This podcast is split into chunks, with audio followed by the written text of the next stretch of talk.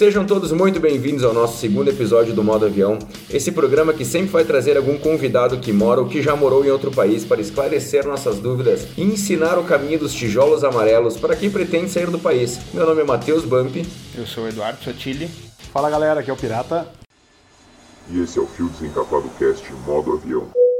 Nossa convidada de hoje já morou em Portugal, mas também já foi diversas vezes para a China a trabalho, para contar como é a vida no país de Luiz de Camões e algumas curiosidades da terra do Rolinho Primavera, a nossa primeira entrevistada do sexo feminino, Priscila Bresolin Tissotti. Oi pessoal, tudo bem? Pri, vamos começar com uma perguntinha. Mais de 190 países no mundo que tu poderia ter ido, por que Portugal? Portugal, na verdade, não, não é a primeira escolha de muitas das pessoas, porque as pessoas costumam uh, renegar um pouco Portugal, porque parece muito parecido com o Brasil. Na verdade, também não era minha escolha, né? Eu pretendia ter ido para um país de língua inglesa, mas eu fui em Portugal estudar, na verdade. Eu fazia doutorado em administração e dentro do doutorado eu participei de um programa que a gente chama de doutorado sanduíche no exterior. E aí eu precisei procurar alguns professores, algumas instituições que tivessem pesquisas na mesma área que eu estava pesquisando. E aí eu descobri então uma professora professora que é expert no assunto em Portugal, na Universidade de Aveiro, e aí os caminhos acabaram me levando até lá. Inclusive, na apresentação, tu devia ter falado doutora mestre Priscila Brasolin Tisotti, tá? Só como adendo, mas vamos deixar assim, vamos deixar passar dessa vez.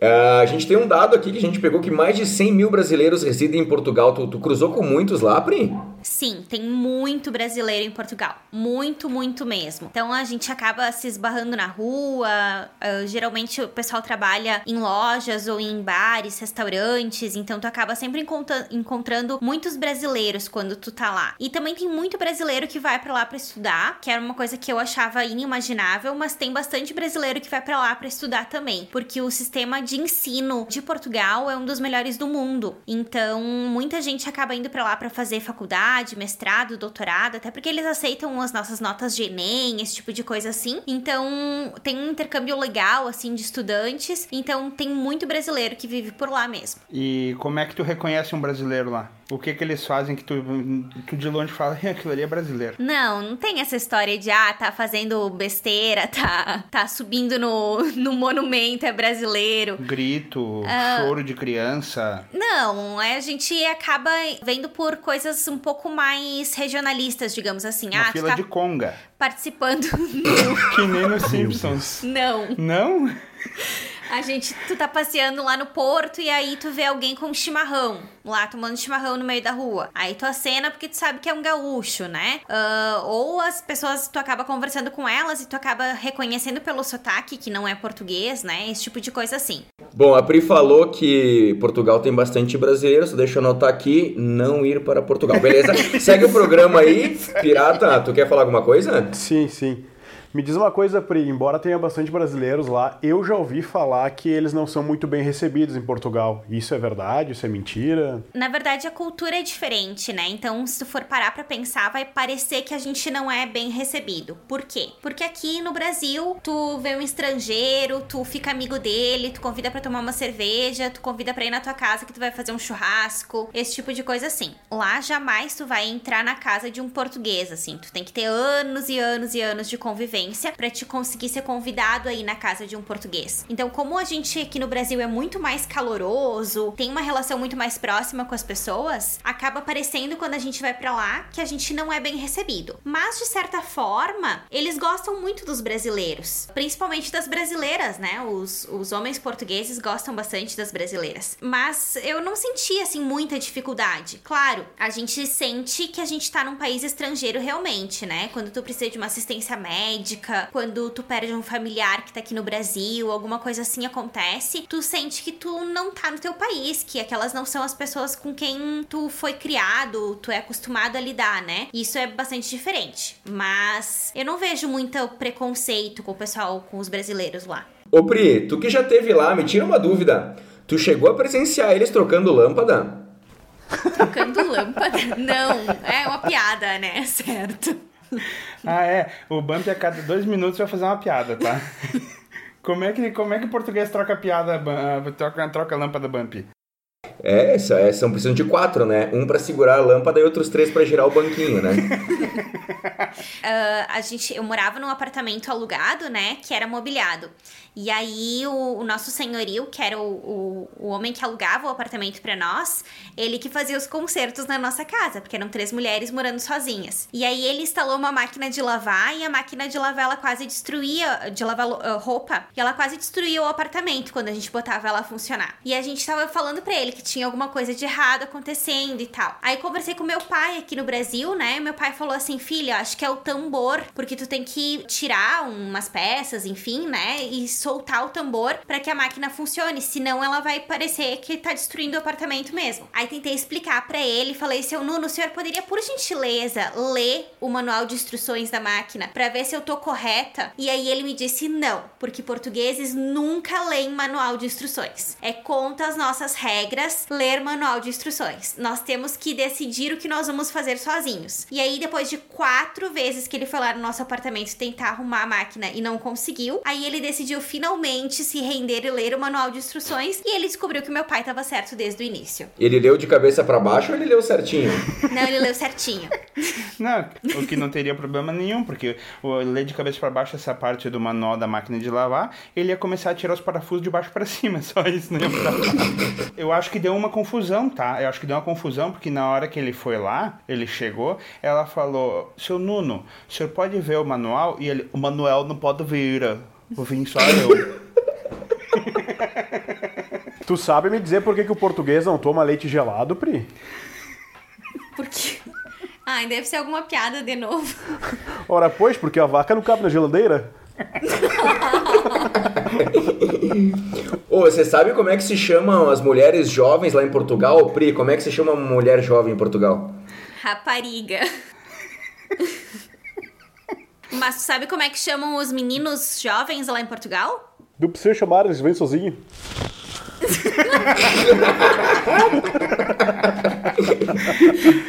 Faz Não. ideia. Os meninos jovens lá em Portugal são chamados de putos. Aqui também. Eu conheço vários putos aqui. Isso é normal. Mas é, é bem estranho porque tu vê, por exemplo, o nome de música, Fado dos Putos, ou Fado das Raparigas. Ah, ou tu passa assim numa uma propaganda, alguma coisa assim, é a melhor loja para raparigas e putos. As Eu não tenho maturidade pra fazer esse programa aqui. Não, tu não tem maturidade pra ir a Portugal. E eu, eu percebi quando eu tava lá, um dia, que eu também não tinha maturidade. Porque passou. A gente tava andando de ônibus, assim, e passou um caminhão do lado. E aí o, cama, o caminhão tava escrito Cadeiras Bravo, não dói o rabo. E aí. Meu Deus. Aí eu até tirei uma foto. Eu tenho a foto pra comprovar que eu não sei lidar com marketing português. É, a- o, pé da cadeira deve ser acolchoado, acho que é isso. Ah, pode ser. Ô, pera aí. Então, já que entrou nessa, nessa parte muito interessante da história, tá? De, de nomes e etc. ah, quem vai sozinho a Portugal pela primeira vez, se não procura, pode dar um problema gigantesco. Só que o que acontece? Os pais da Pri e o irmão dela foram a Portugal visitar ela. E ela mandou de lá pra cá todas as instruções, palavras que não podiam, o que, que era que cada uma significava. E ela vai contar duas histórias, pelo menos, né? Que são as duas que eu conheço. É, na primeira noite que, que eles chegaram, enfim, a gente foi no mercado, eu e meu irmão, e eu queria mostrar pra ele que a sessão de vinhos era a maior sessão de vinhos que eu já tinha visto na minha vida. E aí ele foi lá, tava olhando os vinhos e tal, e Só um daí. pouquinho. Ah, como é que vocês chamam dinheiro aqui? Pila? Pila. Cascalho. beleza. Não, pila. Pila é o padrãozinho que a gente chama, né? Aqui no sul, sim. Então tá. E aí, hum, ah, o meu irmão ficou impressionado com os preços dos, dos vinhos, porque são muito baratos os vinhos lá. E aí eu lembro dele gritando no meio do mercado: Meu Deus, isso aqui custa um pila! E aí eu gritando do outro lado: Cala a boca! Não fala isso! Porque eu tinha explicado antes deles irem que pila lá significa pinto. Então não pode ficar falando pila no corredor do supermercado ou nas lojas. Eu ia preso certo, cara. Claro que eles estão acostumados já, né? Então eles sabem se tratar de um brasileiro quando eles vêm, né? Mas, mesmo assim, quando tu encontra uma veinha no supermercado que não sabe muito bem, a gente fica meio constrangido com os olhares delas. Ah, mas até já esqueceu o que é pila. A véia não vê uns pila faz tempo. É, tá só no auxílio emergencial. Não vê pila faz tempo. E, e eu e a minha mãe, a gente gosta bastante de broche, camafeu, né? Porque a gente é de CTG a vida inteira e tal. Então a gente gosta bastante dessas coisas, desse tipo de acessório. E aí eu tinha falado pra minha mãe que quando ela chegasse lá, ela chamasse broche de alfinete. E aí ela esqueceu, porque a gente esquece esse tipo de coisa, né? E aí quando ela, a gente entrou no shopping, primeiro shopping que a gente foi, a gente parou na frente de uma loja e ela disse: Olha que broche mais lindo. Eu falei, mãe, não fala isso, pelo amor de Deus. Porque broche é boquete. Então. Tem que ter cuidado com esse tipo de coisa. Durex é uma coisa que é mais conhecido, né? Você sabe o que que significa Durex lá? É uma marca, né? De. De preservativo. Nossa, fazer um bo... fazer Como é que é? Um broche com durex, que beleza. Pra fazer um broche num pila precisa de durex. tá, e tem mais alguma palavra assim que é, que é proibida pra deixar pra quem tá ouvindo aí? Ah, proibida, não, que proibida é não. que é bom tu não eh, tu lembrar, anotar na mão na hora de sair em Portugal. Não, mas que é- aí a gente vai escutar deles coisas que a gente vai achar muito engraçado. Por exemplo, tu vai fazer uma injeção no rabo. ah, então tem que tomar cuidado com esse tipo de coisa assim, porque eles ah, falam porque é normal pra eles, né? O rabo pra eles é o que a gente chama de bunda, digamos assim. Então eles acabam falando e é, são coisas estranhas de se ouvir, né? Ô, velho, enquanto vocês falam, eu tô procurando passagem pra Portugal aqui, sério. Na situação que tá, talvez tenha que usar o rabo pra, pra pagar a passagem que tá cara. É, mas assim, tem outras palavras que são estranhas, assim, que não são tão engraçadas pra nós, mas que são estranhas e às vezes eles falam e parece que tu tá em outro planeta conversando com eles. Por exemplo, isso o pessoal escuta bastante que eles falam que é fish. Uma coisa é fish, é legal. Então eles dizem assim: ah, tu és muito fish. Ah, tu és muito legal. Mas o cara te fala, tu és muito fish e tu fica olhando pra ele e tal. O que, que tu tá querendo falar com isso? Tá fedendo a peixe. É, né? Parece um bacalhau. Parece um bacalhau. E a outra que também a gente demorou bastante tempo pra entender, malta. Malta quer dizer pessoal. Então eles dizem, ah, vamos reunir a malta. E aí, malta quer dizer pessoal. E tem um, um tipo de bacalhau lá, na verdade é uma verdura, que eles servem assim, o bacalhau por cima e como acompanhamento também, que são grelos. Então, tu vai em algum lugar, em algum jantar, enfim, e aí eles te servem bacalhau aos grelos. Dependendo de quem for, o cheiro meio que combina, viu? É, não, mas essa, essa questão de palavras acontece ao contrário, né? Se eles vêm pra cá também é complicado, né? Sim. O português foi numa podóloga, ela tava mexendo no pé dele e ela falou: Português, seu Manuel, o senhor tá com olho de peixe. E ele, senhora está com cara de puta.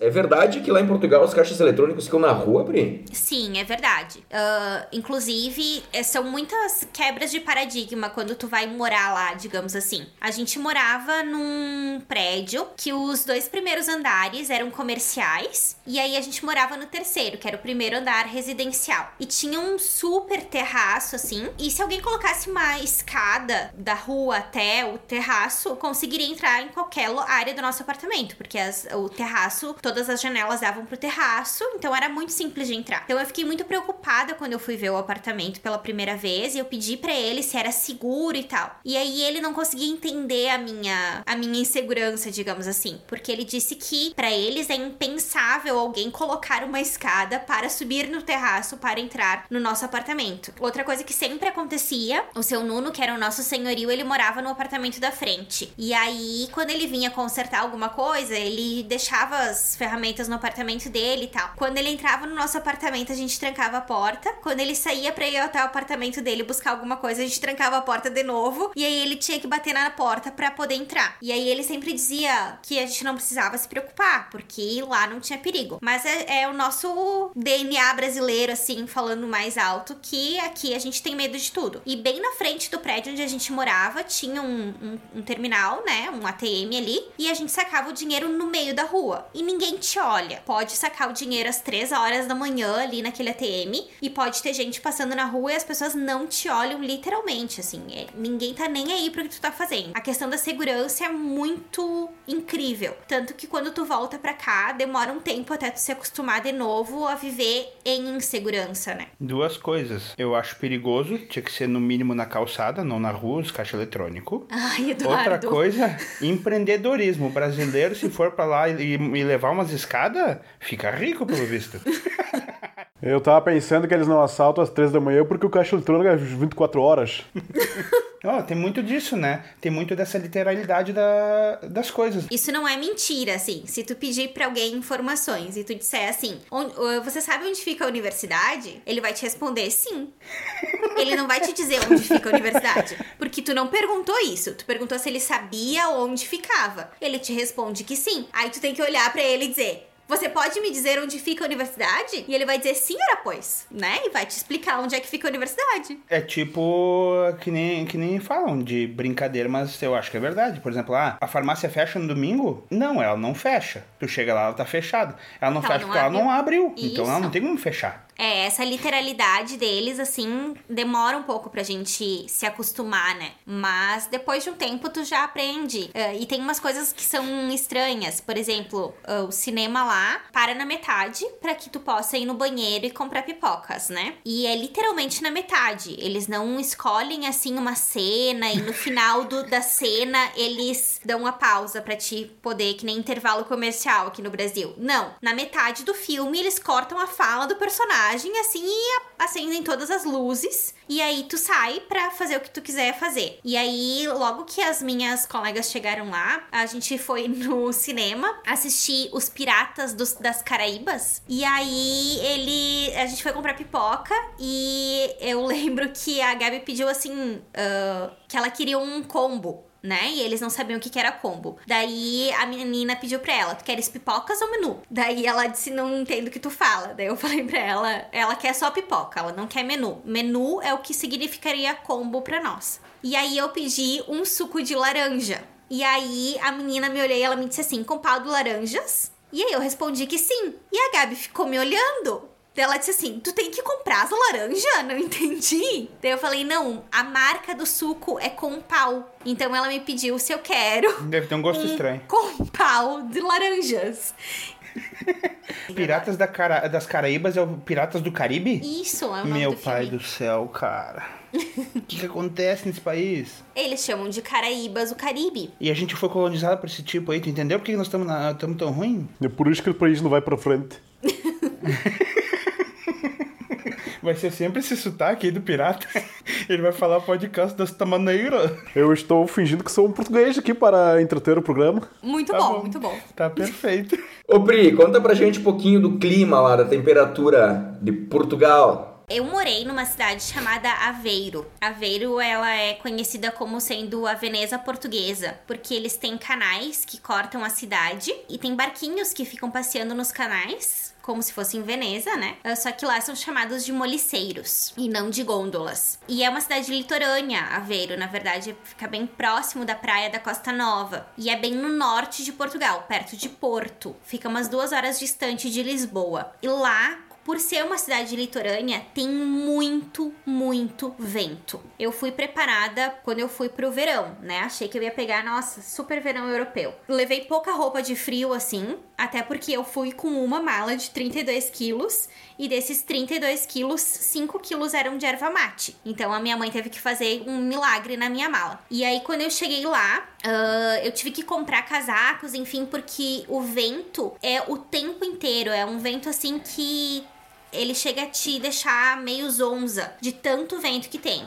Como eu falei pra vocês, no apartamento que a gente morava tinha um super terraço e a gente lavava os lençóis e a gente pendurava, como tinha muito vento, em 30 minutos os nossos lençóis estavam secos, geralmente. Eu, dos seis meses que eu fiquei lá, na verdade eu vi chover uma única vez lá em Aveiro. Então o índice de chuva deles é, é bem baixo, né? Ahn, em Lisboa, eles têm as estações mais definidas, não tem tanto frio assim, digamos, em Lisboa, mas tem bastante vento também. As ventanias que dão lá, os pés de vento, são uma coisa assim que a gente fica assustado que mora aqui no Brasil, né? Então, mas eles são acostumados. E não é o calor quando é agosto, julho, é muito quente. E é aquele calor seco assim, não tem umidade, é muito ruim. Eles têm mais inverno, eu acho, porque até maio, mais ou menos, a gente ficou com bastante frio ainda. E depois, junho por aí, que a gente começou a ter um pouquinho de calor. Mas o frio também é muito frio, porque mesmo que não neve lá, isso os meus amigos que moram lá que dizem, né? Que é muito frio lá quando, quando está frio, justamente por causa do vento. Ora, pois, é verdade que existe uma certa antipatia entre Portugal e Espanha? Sim, é verdade. Existe sim uma certa antipatia entre Portugal e Espanha, justamente por causa do, dos períodos ali anteriores, né? Na época do nosso descobrimento, Portugal se desmembrou da Espanha, enfim. Então, existe essa pequena antipatia entre os portugueses e os espanhóis. Porque os portugueses acham que eles são mais importantes, digamos assim, que os espanhóis relegaram eles a um segundo plano, né? E aí é, é legal escutar as histórias deles, assim. A gente foi num congresso quando eu tava lá em Esposende, que é quase na divisa com a Espanha. E aí é bem interessante de escutar essas histórias deles falando sobre as relações deles com a Espanha, né? Eu já ouvi dizer que dentro do país também tem muita rivalidade entre Lisboa e Porto, né? É tipo a nossa rivalidade aqui, o Rio Grande do Sul, com o resto do país? É, é uma coisa parecida, porque na verdade Porto é uma cidade muito grande e não é a capital, né? Lisboa é a capital. Ah, então eles acabam tendo essa rivalidade entre Porto e Lisboa e também muito movimentada pelos times de futebol que acabam tendo certa rivalidade. Então isso acaba botando fogo nessa relação, digamos assim. Pelo menos o tempo que eu fiquei lá, as pessoas com quem conversei sempre todos foram muito respeitosos. Pode ser que eu não tenha conhecido pessoas desrespeitosas, né? Mas todos eles sempre foram muito nacionalistas, assim. Eu amo muito meu país, não me interessa de onde eu sou. Que ano que tu foi para lá, Pri? Eu fui em 2017. 2017, então, tu comentou de futebol, Cristiano Ronaldo é endeusado lá, né? É que nem a gente vê na, na TV mesmo, né? É que nem a gente vê na TV mesmo. É um, uma estrela sem precedentes, assim assim, lá em Portugal. Mas assim, eu vou falar um negócio para vocês. Pelo menos que eu tenha visto, eu não vi nenhum homem bonito que nem Cristiano Ronaldo em Portugal. Nem parecido, nem próximo, nem nada, absolutamente nada. Esses portugueses que eles botam nas novelas aqui do Brasil, que são bonitos, ou Cristiano Ronaldo, essas pessoas assim, não tem nada a ver com o português de fato, tá? Nada, absolutamente nada. Eu ia falar, ela não conhece muito a carreira, porque no esporte e no Manchester ele chegou judiado, parecia que ele tinha apanhado na rua. Ele era horrível. Isso é o que o dinheiro faz.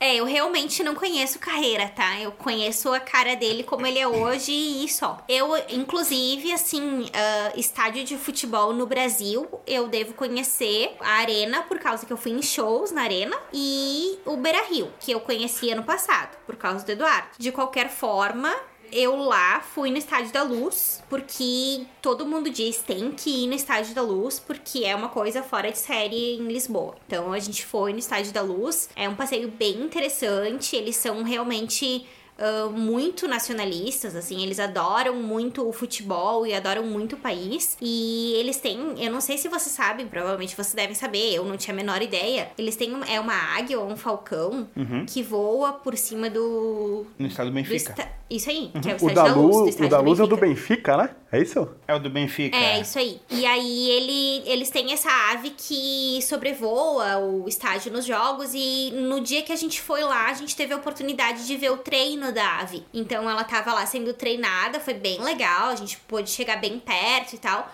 Eu não tinha ideia do que aquilo significava, mas eu tava com meu primo e meu primo é jogador de futebol, então ele me explicou mais ou menos a importância daquilo que a gente estava vendo e aí eu me senti uma pessoa muito privilegiada. E ela é muito conhecida essa essa essa águia e ela tem salário, ela ganha 100 ratos por mês. Eu queria muito ir no estádio lá do Porto também, né? Mas eu tava dirigindo. Eu não sou exatamente uma exímia motorista. E eu precisei pegar o carro porque eu era das que estavam lá, a única que sabia dirigir. Eu peguei um carro que eu não conhecia pela primeira vez e saí dirigindo direto na autoestrada. Bem diferente as entradas e saídas das autoestradas aqui e lá. Primeiro porque lá tu chega a 170, a estrada é tão boa que tu não percebe a velocidade que tu tá. Uh, são muitas pistas, né? E faz muitas voltas, daí tu tem que fazer o retorno e entrar na quinta pista, porque senão tu entra errado e tal. Daí eu acabei dando várias voltas ao redor do estádio do Porto,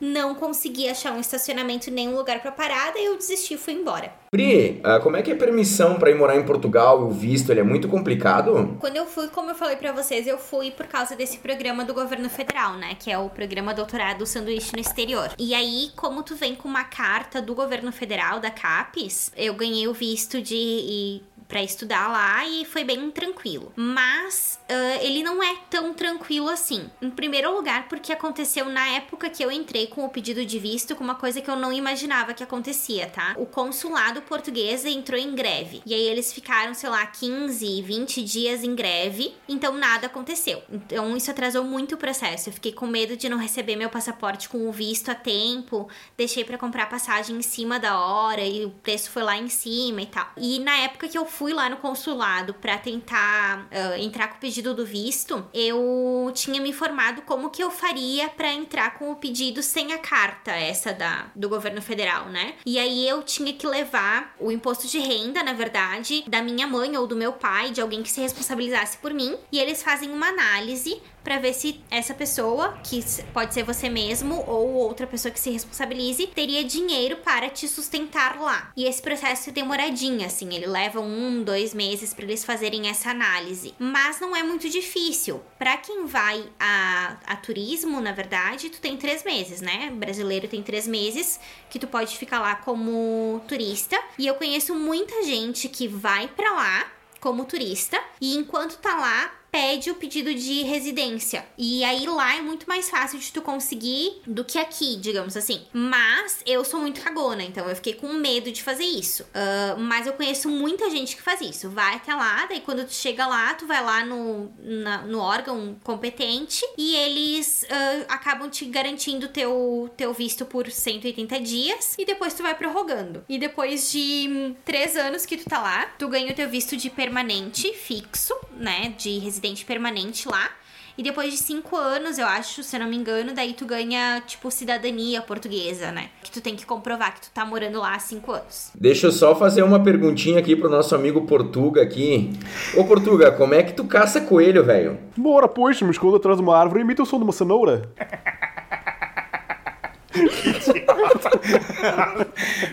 Priya, eu dei uma olhadinha aqui na internet, aquela nossa pesquisa que a gente faz, e o seguinte: segundo os turistas que visitam o país, as melhores coisas do lugar são o vinho do Porto, o bacalhau e os castelos medievais. Isso confere?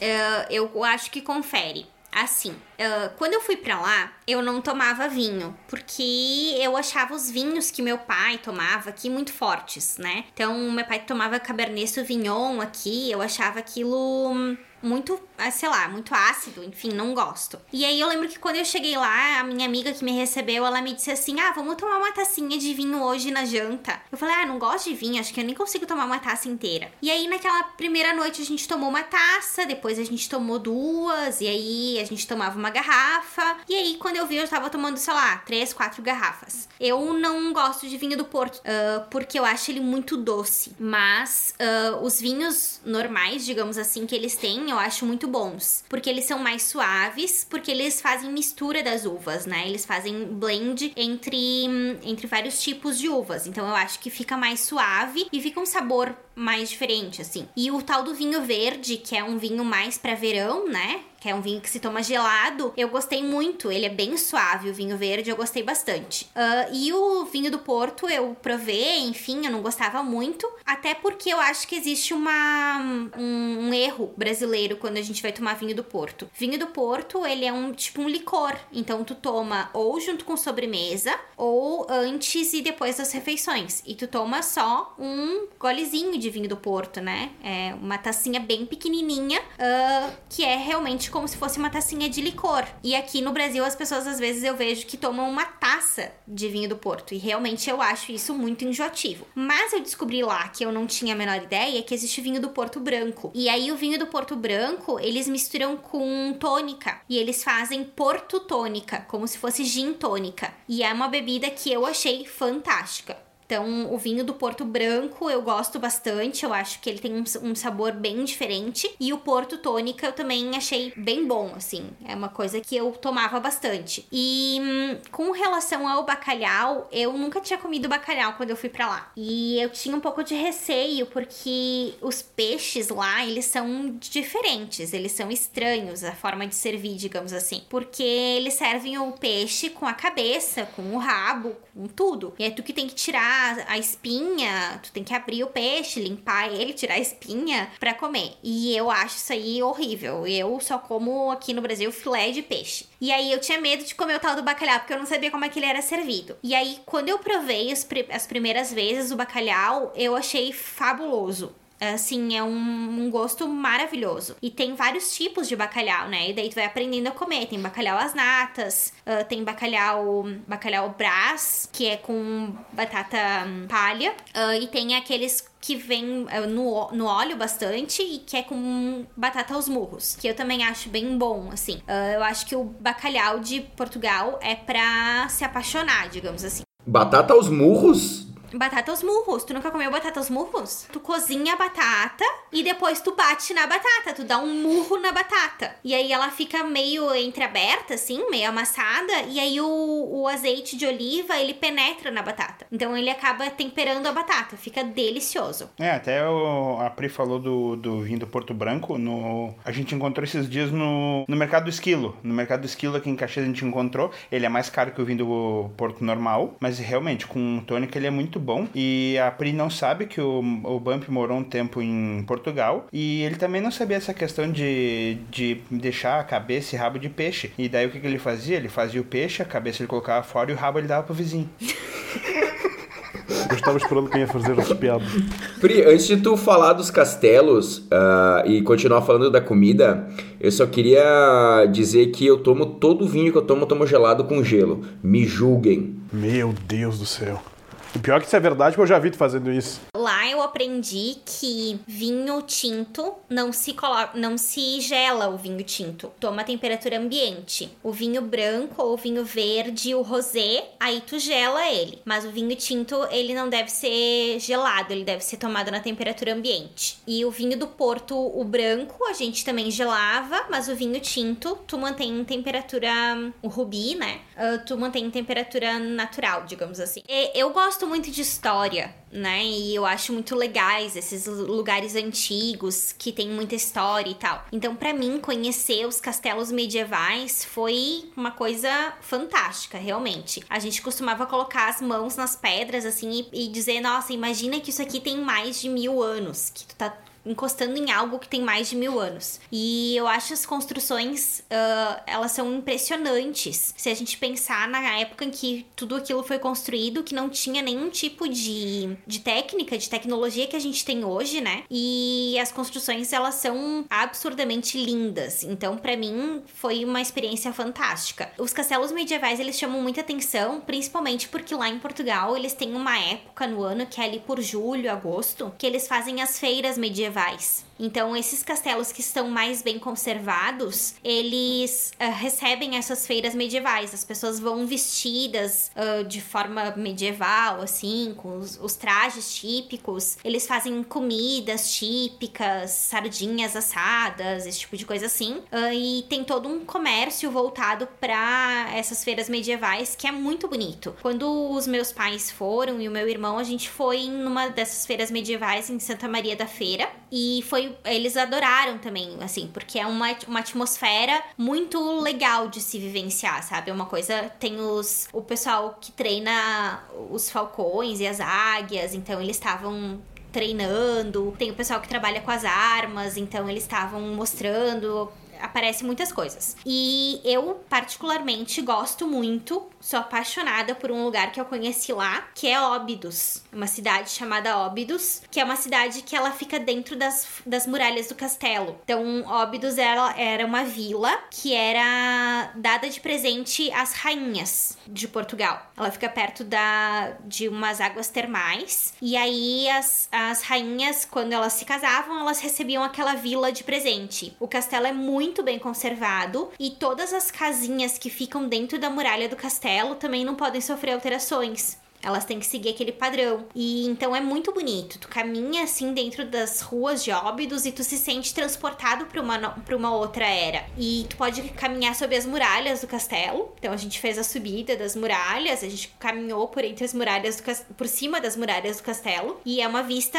impressionante também. Então eu acho que é um lugar que te transporta a uma época que a gente não tem aqui no Brasil. Deve ser uma coisa tipo Monte Saint-Michel na França, que o Pirata e o Sotiri falaram no outro episódio, talvez? Uma coisa parecida com isso, realmente. Uh, que tu se sente numa época totalmente diferente e tu consegue ver toda a vilazinha dentro daquelas muralhas quando tu tá lá em cima, né? É muito bonito de, de, de se ver, assim. E em Óbidos também tem uma bebida que é muito famosa, que é a ginja que é como se fosse um licor também. E ela é extremamente alcoólica, o grau alcoólico dela é muito muito intenso e eles costumam servir a ginja dentro de um copinho de chocolate. Então eles colocam aquilo ali dentro do copinho de chocolate e depois tu come o copinho de chocolate, que também é muito bom ginja. Eu acho que tu provou aqui, uh, aqui em casa esses dias. Não, acho que não, não lembro. Não? E outra coisa que eles têm muito lá em Óbidos é hidromel, que é a bebida dos deuses. Então, que era uma coisa que era fabricada na época medieval, né? Era uma bebida da época medieval, então eles têm bastante lá hidromel, que é maravilhoso também hidromel. O, até nessa época, nessa época de feiras e tal, uh, pra turista, as escadas viram estrada, né? Podia contar a história do termo.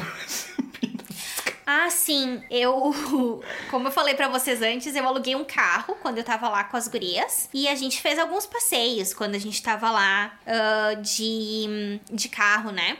E eu usava lá o Google Maps. Porque eu tinha o Waze quando eu saí do Brasil instalado no meu celular, só que lá a gente usava muito para se localizar a pé. A gente andava muito a pé, então a gente botava no Waze e ele dava uns caminhos loucos, porque não, não tem caminho a pé no Waze. E aí eu desinstalei o Waze e comecei a usar o Google Maps. E aí, quando a gente foi no Castelo de Óbidos e quando a gente foi em Coimbra, enfim, a gente foi em todos os lugares e a gente botou no no, Google Maps. Beleza, eu fui a todos os lugares tranquilamente. Quando meus pais e meu irmão chegaram, o meu irmão usava o Waze no celular. E aí aconteceram várias coisas bem peculiares, assim, né? A gente alugou um carro grande, que é um Cinquecento, que, que é aqui no Brasil é um carro pequeno, só que lá é uma tipo uma ele caminhonete. É uma, ele é uma station wagon lá, ele é, ele é comprido, sabe? E aí, claro, carro lotado, nós em cinco pessoas. Quando a gente foi ao Castelo de Óbidos, ele mandou o meu irmão subir por um um lugar lá que eu certamente não teria conseguido subir de carro, ainda bem que o meu Google Maps não me mandou por lá. E nós estacionamos dentro do castelo. Então, assim, uma coisa perfeita dentro do castelo, realmente. Não foi nem no estacionamento, uma coisa maravilhosa. Quando a gente foi a Coimbra, o meu irmão, eu disse assim: ah, vocês deixem a gente aqui, porque tem uma ruazinha de lojinhas, assim, e eu queria descer por ali, pelas lojinhas, mostrando pra minha mãe e tal, as lojinhas. Eu disse: daí vocês encontrem nós lá embaixo. E aí o meu irmão saiu. Aquelas ruazinhas são estreitas, são aquelas ruazinhas muito antigas e muito estreitinhas. E aí o meu pai e o meu irmão saíram de carro carro. E quando meu irmão viu, ele desceu até uma escada com o carro. Porque ele se botou num, sei lá, num lugar lá, num beco, e não tinha o que fazer, não tinha como voltar, não tinha o que fazer. Tinha uma escada, desceu ele a escada de carro. E ainda bem que nós não tava dentro do carro, porque senão eu teria morrido aquela hora do coração. ele já encontrou nós lá embaixo, ainda bem. Mas, uh, porque as, as ruas ao redor dos castelos e dos lugares, dos lugares antigos, elas são todas todas conservadas, né? Então elas são bem estreitinhas mesmo, mesmo. E lá em Coimbra, ao redor da Universidade da Sé Velha, que é a antiga catedral, uh, as, as ruazinhas são todas conservadas e elas são assim, todas bem estreitinhas. Ô Pri, como é que é a questão do transporte público lá em Portugal? O transporte público, ele é bom lá em Portugal. Na verdade, assim, como eu falei, eu morei em Aveiro, né? Aveiro é uma cidade universitária e é uma cidade grande, mas a gente se acostumou a fazer fazer tudo a pé. Então eu nunca peguei ônibus em Aveiro. A gente sabe que tem ônibus, porque ele passava na frente da nossa casa, mas e a gente sabe que ele vai até as praias, tudo, mas o pessoal usa muito mais trem lá em Portugal do que ônibus. E os trens lá a gente chama de comboios. Então a gente usava muito mais a estação de comboios do que o ônibus propriamente dito. Uh, o transporte nos trens, ele é muito bom, ele é maravilhoso. Claro, salvo as suas exceções, digamos assim Quando tu vem de Lisboa pra Aveiro ou de Lisboa pro Porto, tu pega um trem que é tipo interestadual, assim. Então ele é mais confortável, é uma viagem de duas horas, duas horas e pouco. Vem todo mundo sentado. É super bom, é primeiro mundo, assim. E ele não é tão caro. Claro que agora o euro tá um absurdo pra nós, então tudo parece caro. Mas lá era tipo 22 euros de Lisboa até Porto. 3.200 reais hoje. Conversão rápida. Mas, então isso não era um valor uh, muito elevado, né? E, e digamos, para te sair do aeroporto e até a estação de comboios, usa metrô. Eu nunca tinha andado de metrô na vida também. Primeira vez foi quando eu cheguei lá, sozinha, uh, no aeroporto de Lisboa. Tive que aprender a usar o metrô, tudo ali na hora. Sem falar a língua do pessoal o que é apavorante. Na verdade, quando eu cheguei lá, eu me comuniquei em inglês com eles, porque era mais fácil de entender nos primeiros momentos Ah, eles sim, falando inglês verdade. do que tentar decifrar o que eles estavam falando em português. E aí, ah, o metrô também é barato, é rápido, as linhas são ótimas, mas quando tu pega um trem, por exemplo, pra ir de Aveiro até uma cidadezinha vizinha, pequena, ou pra ir mesmo de Aveiro até o Porto, é que nem quando eu pegava um ônibus que saía de Bento e ia pra Guaporé, que tinha lugar pra 25 pessoas sentadas, digamos assim, e tinha 85 em pé. E umas galinhas, umas coisas assim dentro do, do tal do ônibus, né? Era mais ou menos assim o ônibus, então era raríssimo tu conseguir um lugar pra ir sentado. Era uma meia hora de viagem, mais ou menos. Então, tu tem que ir em pé, tem que ir se segurando, é rápido o transporte. E... Mas é que nem um, transporte coletivo aqui em Caxias, digamos assim. Que também é muito mais gente em pé do que sentado, né? Mas, assim, é coisa de primeiro mundo. Eu, e eu adorava andar de trem, porque as paisagens são maravilhosas. Pra ti de Aveiro até o Porto, eu preferia ir de trem, por exemplo, porque a paisagem é muito bonita. Então, é imperdível fazer esse passeio, sabe? Pri, só tirando uma dúvida aqui, é verdade que quando os portugueses vão no banheiro, eles não fecham a porta para ninguém espiar pelo buraco da fechadura? Não tenho como saber. Estava eu, estava eu no restaurante ontem, Manuel me pergunta: Joaquim, por que estás a tirar foto no restaurante? Digo, ora, pois, por ser ser self-service aqui. O- o- olha só, até isso aí é outra coisa. É, não é, é, nome nome de homem lá, não é não é Manuel Joaquim o mais comum, por incrível que pareça.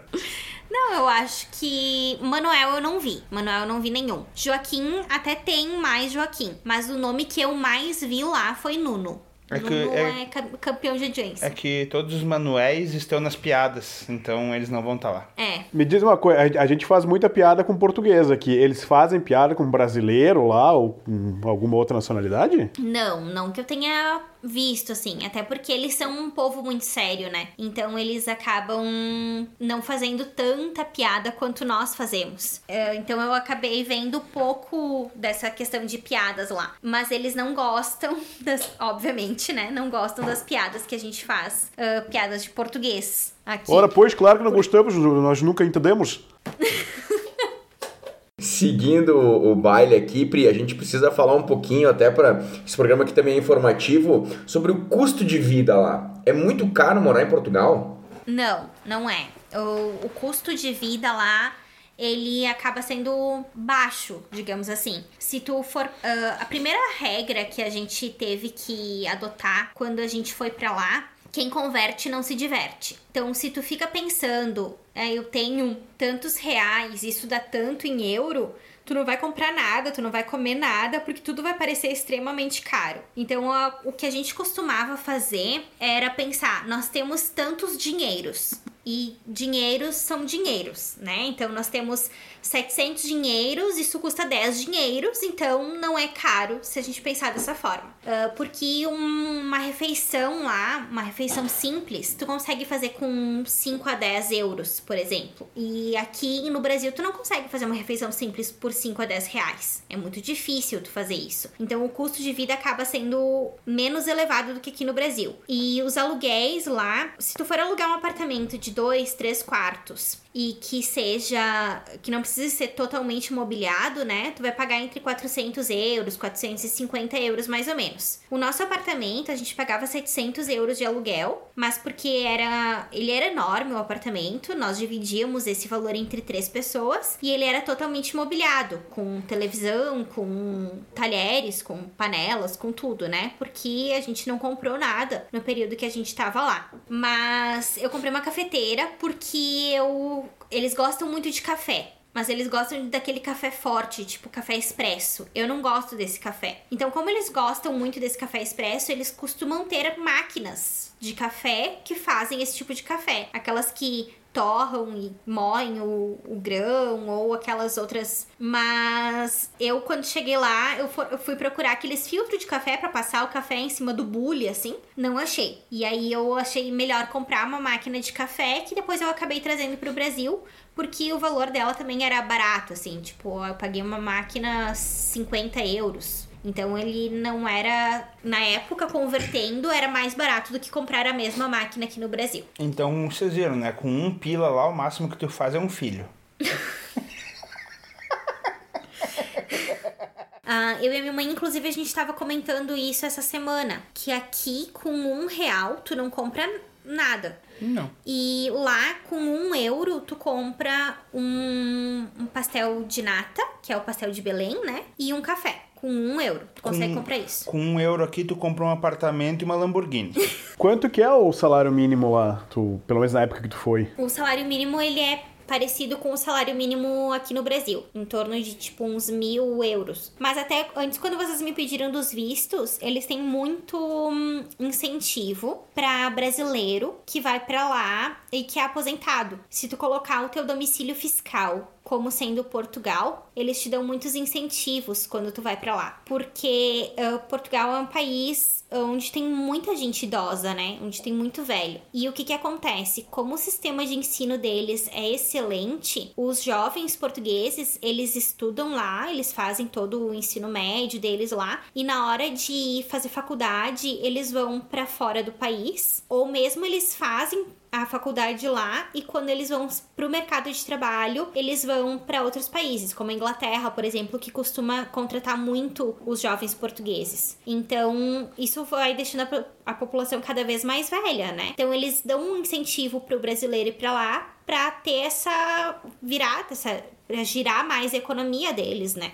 Até eu queria falar essa questão desse incentivo fiscal que eles dão para quem é mais velho, eu não, eu não indicaria, porque tu pensa, o pessoal sai daqui do Brasil com, com 70 anos, vai para lá, dá 20 anos morre. Portugal é complicado para os velhinhos brasileiros, acho que é, eles gostam de matar os velhinhos daqui.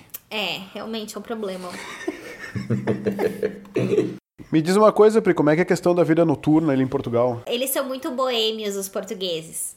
Então a gente morava bem no centro e a gente morava próximo de um local lá que é chamado Mercado do Peixe, que realmente tem venda de peixe durante o dia, né? Obviamente pelo nome, uh, mas tem muitos barzinhos ali ao redor. Então eles gostam muito de se reunir para tomar cerveja, que lá não chama cerveja. Uh, chopp chama fino, a gente pede um fino. Isso se tu tiver fora de Lisboa. Em Lisboa é imperial. E aí eles se reúnem muito para tomar cerveja, para tomar vinho, para comer uh, e também para escutar música, para sair para dançar, enfim. Então tem uma vida noturna bastante agitada. Eu, na verdade, não saí muito no, no período que eu tava lá, quase nada porque as minhas amigas que estavam lá são todas casadas. Então a gente acabava saindo para tomar uma cervejinha na sexta-feira ou no sábado, ficava um pouquinho lá, escutava música ao vivo e aí acabava voltando para casa mais cedo. Mas é também mais seguro, porque é seguro andar na rua de noite, não tem tanta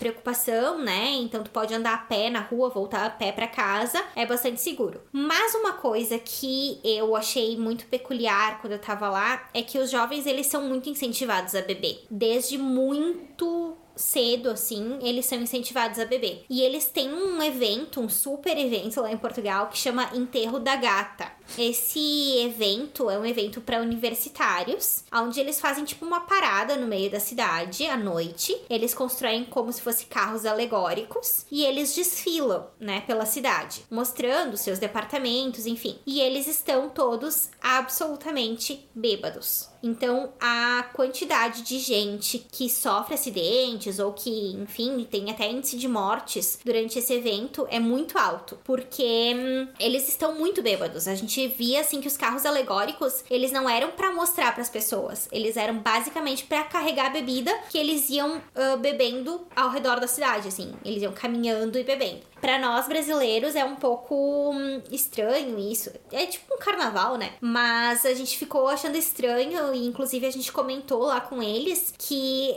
os pais vão pra rua assistir os seus filhos se embebedar com os colegas, né? Então é um conceito um pouco diferente, digamos assim. Mas é uma coisa que é preocupante para alguns pais, mas tem a questão da segurança também, que os pais ficam mais tranquilos quando os filhos saem de casa à noite. É estranho, diferente do carnaval, porque eles estão com roupa, né? É muito estranho mesmo.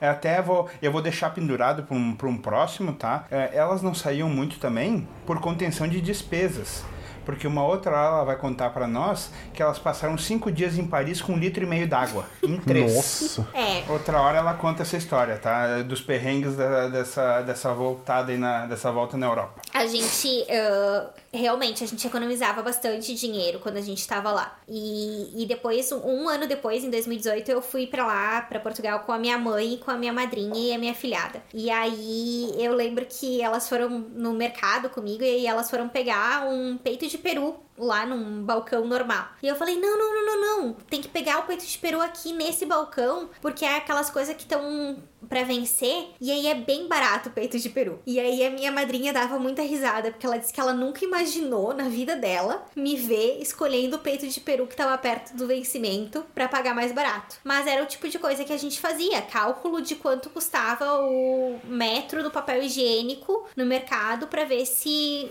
uma marca valia mais a pena do que a outra. Uh, são coisas que tu aprende a economizar quando tu tá vivendo lá com dinheiro contado, né? Então, dicas de economia num, em viagens num próximo podcast. Podcast, isso aí. Fechou?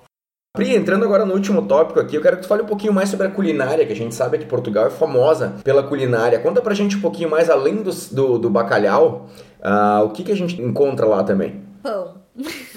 Pães deliciosos.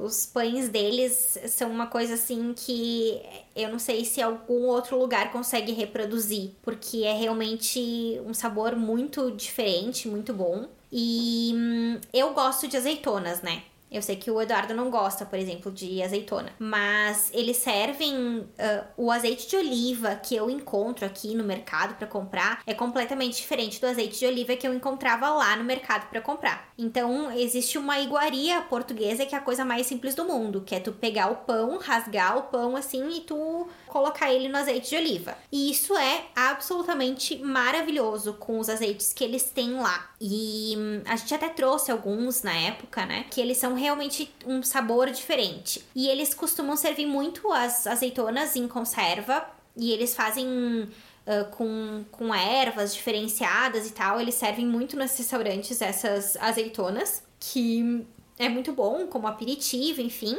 E eu gosto de uma coisa que pouca gente gosta, pelo jeito, que é tremoços. Ah, tremoços é como se fosse um grão. Eu não lembro nem o nome da planta. Meu pai disse que tem uma planta aqui no Brasil que É um milho gigante, estranho, com uma casca muito dura que tu tem que tirar pra comer. tem que tirar a casca pra comer. E é um aperitivo como se fosse uma azeitona. E eu também gostei desse tre- desses tremoços. Então, pra mim, é, é bom de, de ter isso como aperitivo, assim, de comer. Ah, os pães, então, as azeitonas são muito bons, o azeite de oliva deles é bom, os bacalhaus ah, são muito diferentes, é muito bom o bacalhau deles. E deixa eu pensar se tem mais alguma coisa. Eu acho que a culinária deles é muito rica, sabe? E eles têm realmente ah, pratos muito saborosos. Eu não gosto muito, como eu falei, daqueles pratos com peixe, que vem o peixe inteiro. Então, essa era uma, uma dificuldade que eu tinha, mas dizem as pessoas que também é muito saboroso esses pratos com peixe deles. É verdade que em Portugal a pizza portuguesa é chamada só de pizza?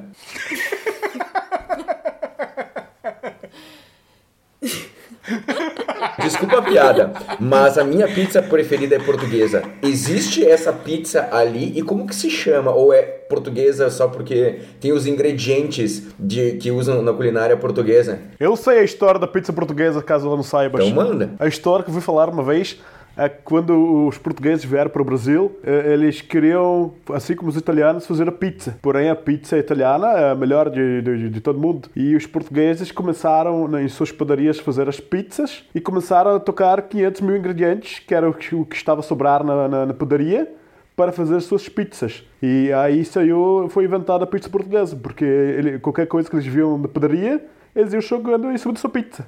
É, é a história que eu conheço. Não, pior que é Não, verdade na mesmo. verdade tem sentido, né? É, é a história que eu vou falar falar. nada porque tem muito sentido, então eu vou deixar quieto. É, na verdade, assim, a gente comeu pizza poucas vezes lá em Portugal. E a gente comia calabresa, que nem aqui, enfim, eu, eu nem cheguei a pedir pizza portuguesa porque não é uma das minhas preferidas. Então, infelizmente, não vou poder ajudar nesse tópico. Então, eu vou ficar com a história do pirata mesmo, que eu achei que tem muito sentido. É, não, não, agora falando sério, na verdade eu ouvi falar isso aí, aí ficou conhecido como pizza portuguesa aqui. Agora, por exemplo, se tu for pra lá e pedir, eu já não sei se eles vão chamar a mesma pizza portuguesa de pizza portuguesa.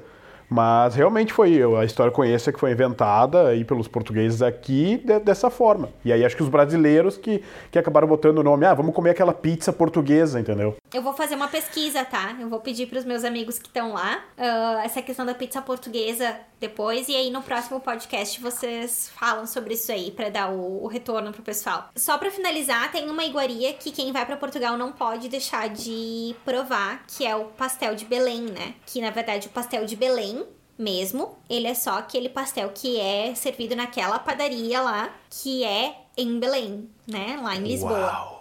Mas nos outros lugares, se tu pedir um pastel de Belém, eles vão te. hum, Te mandar a Belém. Não, eles Vai a vão. Belém buscar. Eles vão te corrigir. Era isso que eu tava pensando. É pastel de eles, natas. eles vão te dizer que é pastel de nata, o nome correto. Pastel de Belém é só aquele que é vendido em Lisboa, perto da Torre de Belém. Mas ele é absolutamente delicioso. A gente teve que fazer uns cortes, assim, porque a gente tava ganhando bastante peso quando a gente tava lá, incrivelmente. Ah, a gente comia, sei lá, uns 3, 4 pães no café da manhã e mais um pastel de Belém. E aí a gente teve que fazer um corte, então a gente ia na padaria de manhã todos os dias e a gente comprava um pão pra cada uma e nenhum pastel de Belém, porque senão a gente ia engordar mais do que a gente engordou. E só uma outra coisa, padaria não é padaria, tá? É pastelaria. Então a gente ia todos os dias não na padaria, que não tem, não tem padaria, é pastelaria o nome. Bom, galera, saindo um pouquinho de Portugal, fazendo uma escala na China agora, a Pri nos contou que ela ia muito a trabalho. Mas, Pri, conta pra gente um pouquinho mais desses motivos que te levaram pra China a trabalho. Ela importava chineses pra trabalhar aqui na, na Mocó. Ela largava no porão do navio e mandava pro Brasil pra eles virem fazer sapato aqui. Que besta.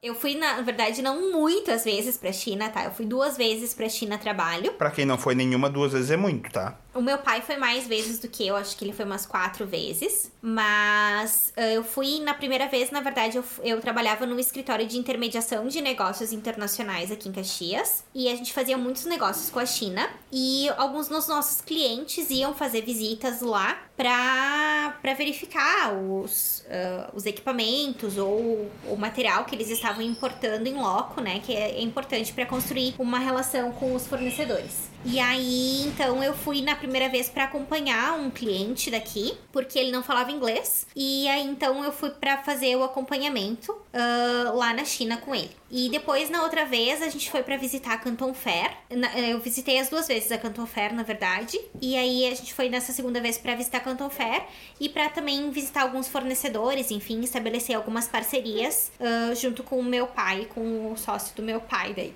Então foram duas experiências bem interessantes. Ah, inclusive o, o Sotile fez uma piadinha, mas cara, tem uma estimativa que mais ou menos 600 mil chineses morrem todos os anos por problemas relacionados ao excesso de trabalho, cara. Eu acredito realmente nisso, tá? Porque é uma coisa impressionante quando a gente visita as fábricas lá na, na China. Aqui a gente tem toda aquela questão de ergonomia, de que tu tem que adaptar a máquina para a segurança do operador e tal. Lá não tem nada disso. Para começar que a maioria das fábricas, as luzes são desligadas durante o dia. Então mesmo que esteja escuro lá dentro, não tem luz ligada porque tem que aproveitar a iluminação natural para gastar menos. Então, tem alguns lugares que realmente a gente não consegue enxergar muita coisa assim durante o dia. E a gente via assim, o pessoal trabalhando em solda, sem EPI, pessoal fazendo peça em, em máquina, assim, sem nenhum tipo de segurança, pessoal que ficava agachado o dia inteiro para trabalhar nas máquinas. Então, é realmente uma realidade completamente diferente da realidade que a gente tem aqui. E a sujeira é um troço assim nas fábricas inimaginável, é muito sujo. E com base nisso aí, eu tava vendo um levantamento que fizeram que mais de 100 milhões de pessoas que vivem na China vivem com uma média de menos de um dólar por dia. Claro, convertendo, né? Equivalente a menos de um dólar por dia. 100 milhões de pessoas, cara. É muita. É, a pobreza é muito, é muito elevada lá, realmente. É bem complicado. Vamos uh, desviar um pouquinho dessa parte mais uh, de trabalho e vamos falar um pouquinho de censura. A gente sabe que na China tem as políticas de censura mais rígidas do mundo, inclusive a própria palavra censura é censurada. Tu viu alguma coisa nesse gênero, Pri, ou tu sofreu alguma coisa nesse sentido de censura que tu pode falar pra gente? Bom, para começar que a primeira coisa que a gente sente quando a gente chega lá é que as redes sociais são bloqueadas, né? São censuradas. Então tu não pode uh, utilizar as redes sociais. Eles têm uns sistemas lá que eles chamam de climbing the wall, uh, que é pra, um, pra tipo, uh, fugir do firewall gigante que eles têm lá, enfim. Mas os meus contatos lá praticamente não não, não, nem sabiam como fazer, porque são muito obedientes, né? Uh, mas assim, de eu ter sido censurada, eu acho que eu não, não vivenciei muitas coisas, né? Uh, eles explicam muito pra gente quando a gente tá indo pra lá, antes da gente ir. Eles explicam muito sobre as coisas, o, o que é o correto, o que é o legal de se fazer ou não. Por exemplo, eu visitei alguns templos budistas, né? Eles são maravilhosos, os templos budistas. É, é de uma riqueza de detalhes e riqueza mesmo, assim, impressionante. E aí, o que, que brasileiro queria fazer no templo budista? Tirar uma foto com a estátua de Buda, né? Óbvio. Parar do lado da estátua e tirar uma foto. Era óbvio que eu queria fazer isso. Isso não pode, porque Buda é, tá num, num plano superior a ti. Ele é um deus. E tu não é tu é um mortal. Então tu não pode tirar uma foto onde tu coloque Buda e tu no mesmo plano. Então isso não pode fazer lá na, na China. Eu até tentei, tá? Tirar uma foto de costas assim.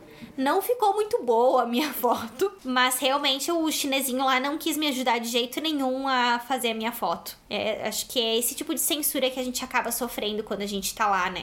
Já que o Matheus disse pra gente ir pro lado mais light, não sei se vai ser muito light isso, na verdade, mas eu queria saber das comidas bizarras que tem lá, Pri. Uh, a comida em si, ela é nojenta, tá? Eu tenho um problema sério com cheiros. Eu, eu, acho que eu tenho, sei lá, o olfato aguçado, alguma coisa assim. Então, uh, eu já senti a vontade de não comer pelo cheiro. É muito forte o cheiro da comida deles. Então, eu desenvolvi técnicas maravilhosas. Depois vocês me peçam para eu falar sobre a técnica de não ir ao banheiro. Mas uh, eu desenvolvi uma técnica para respirar pela boca sempre que eu passasse perto de algum lugar onde se servisse comida para que eu tivesse menos nojo de comer aquilo que eu estava prestes a comer. Um, eu comi algumas coisas lá que foram extremamente impactantes. Não comi cachorro, porque cachorro é uma comida, ah, uma iguaria que se come no inverno, né? E eu não fui no forte do inverno nenhuma das vezes. Não comi cérebro de macaco também, ah, mas é uma iguaria também que é servida, mas eu não comi. Eu comi ossos de. Eu comi tartaruga, que eu só soube que era tartaruga depois. Na verdade, a tartaruga que ela comeu é aquelas pequenininhas filhotinhos, sabe? Tu pega que nem traquinas e morde assim, a Ai, para, não é crack. assim. Tortuguita. É. Mas eu comi depois.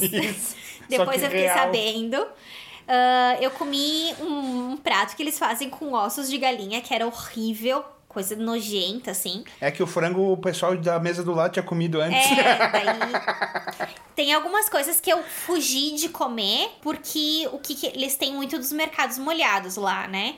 Então, tu Que inclusive é onde come... dizem que é onde começou essa pandemia toda, que é num desses mercados molhados, tá? Então, o que que acontece? Tu vai no, no restaurante e lá tem muitos aquários e gaiolas, enfim. E aí tu escolhe qual é o animal que tu quer matar pra comer, né? Então, tem lá as galinhas, tem os sapos, tem os peixes e aí tu vai escolher o que que tu quer. E aí teve um restaurante que a gente foi que a mulher tava explicando, já era tipo o último dia da viagem, penúltimo dia, já tava cansada e tal. E aí a mulher tava me explicando o que que era que tinha no restaurante pra comer. E aí ela me falou assim: "E aqui é o armário das cobras". E aí eu pensei: "Cara, eu acho que eu tô falando inglês e eu tô cansada, que eu acho, eu falei pro meu pai: "Eu acho que eu entendi, pai, errado". Porque eu entendi que ela falou que aqui é o armário das cobras. E daí eu pedi pra ela repetir, ela repetiu aquilo de novo. Eu falei pro meu pai, ela repetiu, acabou de repetir isso. E o meu pai disse: "Filha, tem cobras dentro do armário". Então realmente tu escolhe a cobra que tu quer que eles matem e eles vão te servir a cobra ou o sapo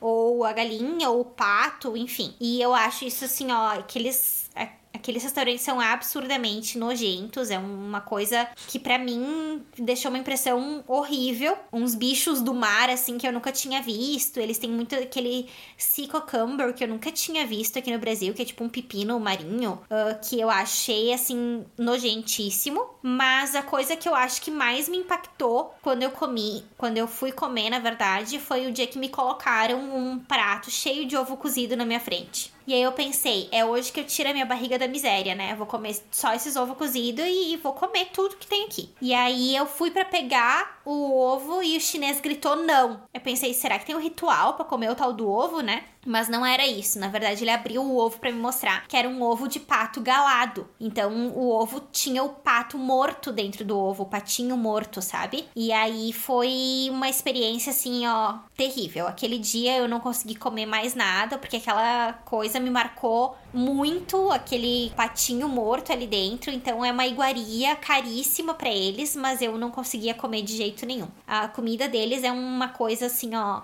inexplicável de nojenta que é. Teve alguma comida boa que tu comeu, pelo menos? Eu acho que na China eu não comi nada bom. Tava tentando me lembrar, assim, mas não. Na primeira vez eu fui mais despreparada, realmente. Ahn, Ah, aqui a gente não tem KFC, né? Que é o rei do frango frito, digamos assim. Aqui em Caxias, pelo menos, a gente não tem. E lá eu comi ah, KFC, e porque o KFC deles é mais famoso do que o McDonald's. E realmente não era ruim. Ah, e lá o McDonald's a gente pediu um dia, era muito apimentado e eu achei horrível, assim, totalmente diferente. É, por exemplo, aqui, a, a comida chinesa aqui, que a gente é acostumado a comer aqui, é yakisoba, frango xadrez, eu acho muito bom. Isso tem lá ou é aquela comida chinesa brasileira? Não, é comida chinesa brasileira. Na verdade, yakisoba é a minha comida preferida. E aí eu tinha um fundinho de esperança, mesmo eles me dizendo antes que não existia lá, eu tinha um fundinho de esperança que fosse ter, mas não tem. O que eles comem de massa lá, que eles chamam de é, lamen, né? Que eles chamam de massa lá. Eles fazem o seguinte, eles colocam tipo um espaguete mais grosso, cozinhar, junto com legumes, com tudo, colocam a- tudo dentro da mesma água, cozinhar, e eles te servem com aquela água. Então fica tipo um, um sopão, sabe? Eu também achei absurdamente nojento, então eu acabei nem provando aquilo lá. A Pri encontrou uma, uma pastelaria lá na China que o cara era falava português. E daí ela chegou lá e pediu: me vê um pastel de, eh, de frango, por favor. Ele, sim, sim, foi lá, fritou o pastel, ela começou a comer e é bom, bom, bom. Aí um pouco pousou um pombo na, na chapa ele falou: show, show flango, show, show flango, show.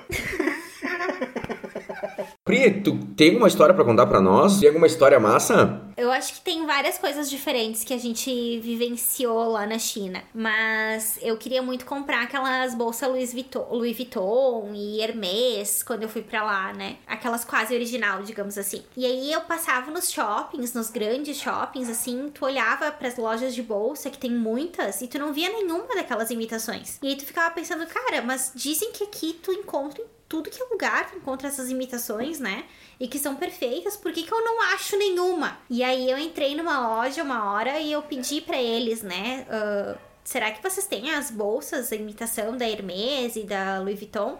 Aí a mulher me disse: sim, sim, me segue. Aí tu, eu segui ela assim até um, um fundo da loja, digamos assim. E aí dentro de uma bolsa, ela abriu a bolsa, pegou uma chave, destrancou tipo um fundo falso que tinha, uma porta falsa que tinha ali, e daí tu entra numa outra sala cheia de bolsa falsificada por todos os lados, por assim, ó, todos os tipos de bolsa e carteira e cinto que tu puder imaginar. Tinha naquele lugar, num lugarzinho minúsculo, e ali daí tinham aquelas imitações das originais. Eu comprei uma Louis Vuitton que veio com um certificado de garantia e dentro da do saquinho original da Louis Vuitton. E aí eu pensei, ah, deve ser Miguel, né? Não deve ser igual. Aí se tu for procurar, eu até tenho uma amiga que comprou uma Louis Vuitton original, e aí se tu for procurar na internet, o saquinho e, e a, o papelzinho do certificado de garantia são absolutamente idênticos. Tu não diz que aquela bolsa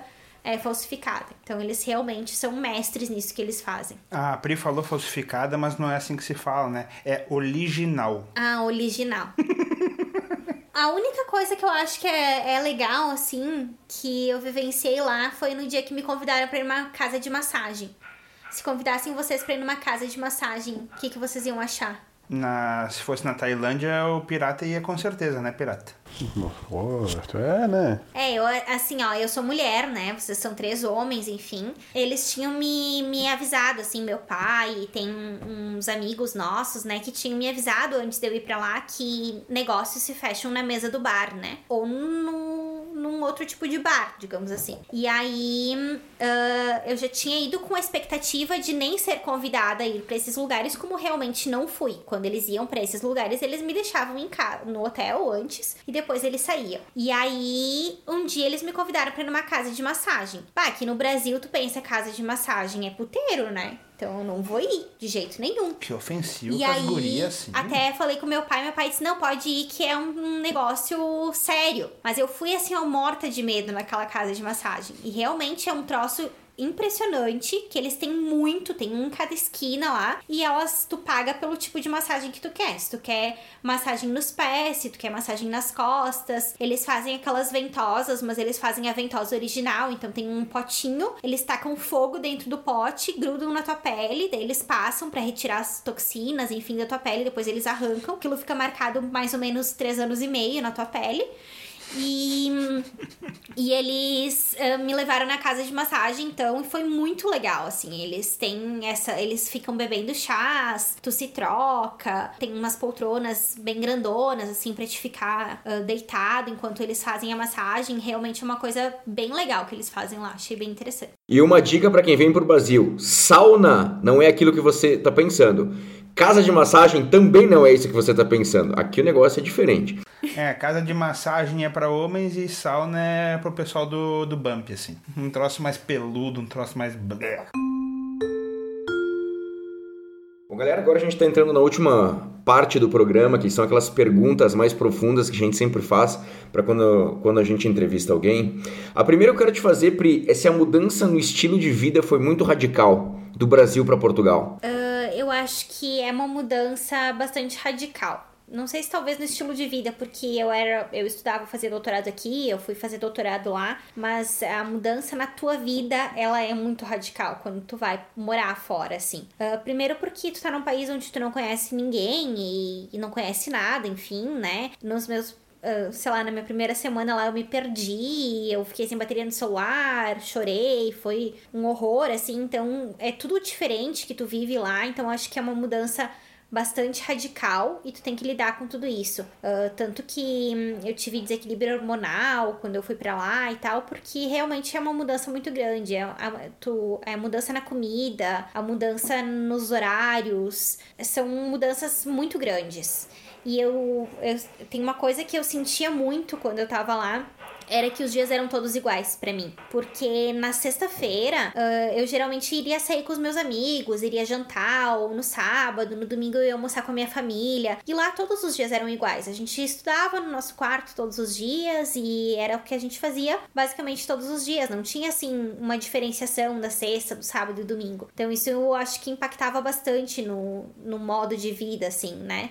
Pensar que aqui no Brasil todos os seus amigos estavam se divertindo e tu estava vivendo mais um dia como todos os outros. A gente tentou ter uma vida saudável, tá? Lá, mais saudável, assim, tipo, ah, comer mais frutas, verduras e não sei o quê. A gente caminhava todos os dias, corria e tal. Mas, que era uma coisa que eu não fazia aqui no Brasil. Mas a gente chegou num ponto que era muito caro ser saudável lá. E a gente não tinha grana para ser saudável. Então a gente voltou a ser que nem a gente era mesmo. Pri, qual é que foi o maior choque cultural, tanto de Portugal quanto pra China, assim? Tanto para bom quanto para ruim, tu pode escolher. Eu acho que o choque cultural, ele é muito maior quando tu vai pra China, né, obviamente. É porque é uma cultura completamente diferente. A, a língua, ela nem te incomoda tanto quanto outras coisas. Por exemplo, ah, eu fui um dia no banheiro lá na China, no aeroporto. E aí, quando eu cheguei no banheiro, ele não tinha um vaso sanitário, né? Era tipo aquela louça do vaso no chão. Então tu tinha que fazer as suas necessidades acocadas ali no chão, porque eles achavam que era mais higiênico. E eu achei aquilo um absurdo, né? Eu nunca passou pela minha cabeça que eu fosse vivenciar uma situação dessas. Tanto que eu desenvolvi uma técnica para ir no banheiro só de manhã e de noite quando eu estivesse no hotel, que tinha o vaso sanitário certinho. E, e várias outras coisas que tu, tu vê que são impactantes na China, a questão da, da alimentação, da culinária, a questão das. de algumas regras implícitas, por exemplo, assim, ah, o branco para ele significa luto. Então eu não deveria pintar as minhas unhas de, de tons brancos, assim, porque eles achariam estranho. Ou que o número 4 não tem um lugar nenhum, nem nos elevadores, nem nos números dos, quatro, dos quartos, porque o número 4, a, a forma de pronúncia do número 4 é muito parecida com a palavra morte em uhum. chinês. Então eles tipo, tiraram o número 4 do, da lista de número deles. E em Portugal, acho que é o maior choque cultural que a gente tem Uh, é que a gente vai para lá achando que a gente sabe falar português. E na verdade a gente descobre quando a gente chega lá que a gente fala brasileiro mesmo. Que nem disseram pra nós a vida inteira que essa língua não existe, mas ela existe sim. A gente fala brasileiro e eles falam português. Porque até tu conseguir falar português e se comunicar bem com eles, vai um tempo quando tu chega lá. Pri, Portugal, China, Brasil. Portugal, sem sombra de dúvidas. Teus filhos, tu criaria no Brasil, na China ou em Portugal? Em Portugal ou no Brasil. Eu iria para China novamente, ou sei lá, até moraria na China talvez. Mas eu não sei se eu criaria um filho num ambiente tão diferenciado. Mas em Portugal, com certeza, se eu tivesse filhos, se eu tiver filhos, eu gostaria de ter a oportunidade de criá-los lá. E no Brasil também, né? Porque a gente não sabe o, dia de amanhã e Brasil é lar, é família, então também criaria meus filhos aqui. Perfeito, Pri. Para a última pergunta, talvez muitas pessoas escutem esse podcast aqui pensando em morar em Portugal ou talvez ir para Portugal. E eu queria que tu indicasse para essas pessoas uma coisa para fazer em Portugal, tipo, uma coisa que a pessoa precisa fazer e uma coisa que tu não indicaria, que talvez ou tu fez e não deu certo ou que tu acha que não é bom fazer. Uh, eu acho que uma coisa que eu indicaria para fazer uh, seria conhecer o Porto, conhecer Lis Lisboa, conhecer o Porto, Coimbra e Óbidos. Acho que são lugares assim imperdíveis para que as pessoas conheçam. Um, e alguma coisa que eu não indicaria para as pessoas fazerem. Falar pila e broche. é, eu acho que sim. Falar pila e broche. Ou ir para lá sem uma programação financeira, sabe?